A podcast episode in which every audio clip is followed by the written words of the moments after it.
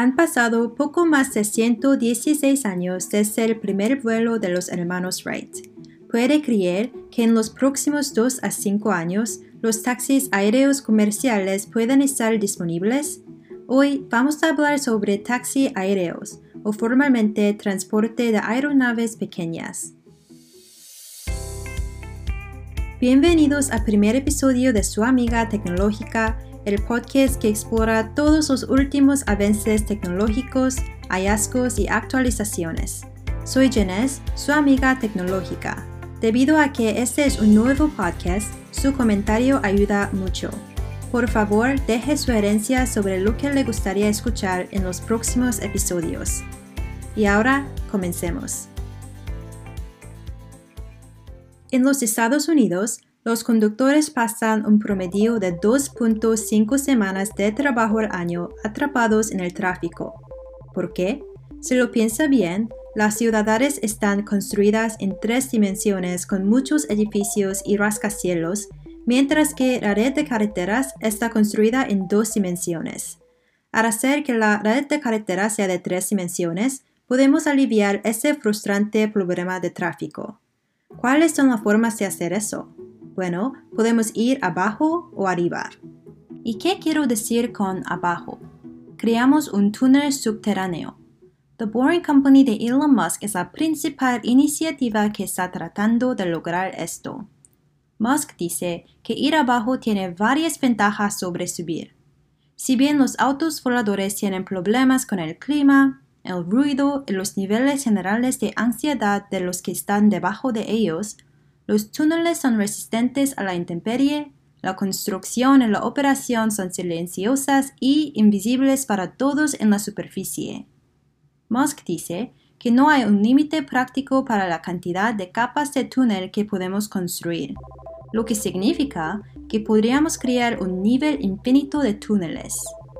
Por supuesto, idear mecánicas rentables y asegurar el financiamiento son obstáculos actuales, los túneles son realmente caros de excavar y algunos proyectos cuestan hasta un mil millones por milla. Para que una red de túneles sea factible, los costos de los túneles deben reducirse en un factor de más de 10. Si los túneles fáciles de excavar y económicos se vuelvan posibles en el futuro, harán posible Hyperloop al permitir un tránsito rápido a través de regiones densamente pobladas. Hoy, Viajar de la ciudad de Nueva York a Washington, D.C. toma de 4 a 6 horas en un automóvil, pero a través de Hyperloop esto tomaría menos de 30 minutos. Entonces, ¿qué es Hyperloop? Hyperloop es un tubo sellado con baja presión de aire, a través del cual un vehículo puede viajar sustancialmente libre de resistencia al aire o fricción. Los vehículos en Hyperloop pueden viajar hasta 670 millas por hora. Viajar bajo tierra suena fascinante, pero volar puede sonar más atractivo para muchas personas. Piénselo, si tuviera la oportunidad de elegir un transporte subterráneo o un automóvil volador, ¿cuál elegiría? Personalmente elegiría el auto volador. Bueno, este no es un sueño tan loco como piensa.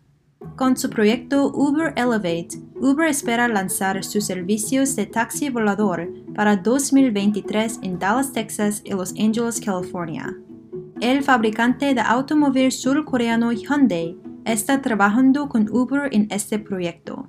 Hyundai planea construir un vehículo para cinco personas que tengan una velocidad de crucero de 180 millas por hora y una altitud de crucero de alrededor de 1000 a 2000 pies sobre el suelo. Al usar rotores eléctricos más pequeños, el vehículo producirá menos ruido que un helicóptero con motor de combustión, lo cual es crucial para las ciudades que están preocupadas por la contaminación acústica. Durante las horas pico, solo tomará de 5 a 7 minutos recargarse con un rango de 60 millas entre cada carga. Cuando salga por primera vez, los taxis aéreos funcionarían creando alrededor de 5.000 aeropuertos locales pequeños ubicados en los Estados Unidos.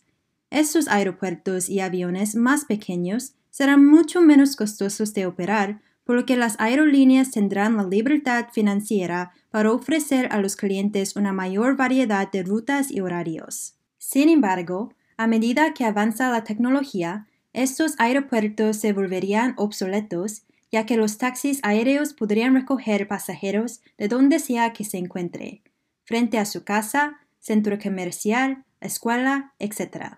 Entonces, en lugar de pedir un automóvil Uber en la aplicación de su teléfono, tendría la oportunidad de pedir un taxi aéreo de Uber. Para que esto suceda, la tecnología tendrá que ponerse al día, reduciendo en gran medida la envergadura de muchos de estos aviones de despegue y aterrizaje vertical para adaptarse con seguridad a estos espacios urbanos. Los taxis voladores todavía no existen, Varias otras compañías de renombre están trabajando duro en ellas, desde Bell Helicopter hasta fabricantes de aviones Boeing y Airbus. El podcast de hoy fue producido y editado por Janice King. Si le gustó el episodio de hoy, por favor, deja un comentario o compártelo con un amigo o una amiga que pueda disfrutarlo. El episodio de su amiga tecnológica se publica todas las semanas Gracias por escuchar y nos vemos la próxima semana.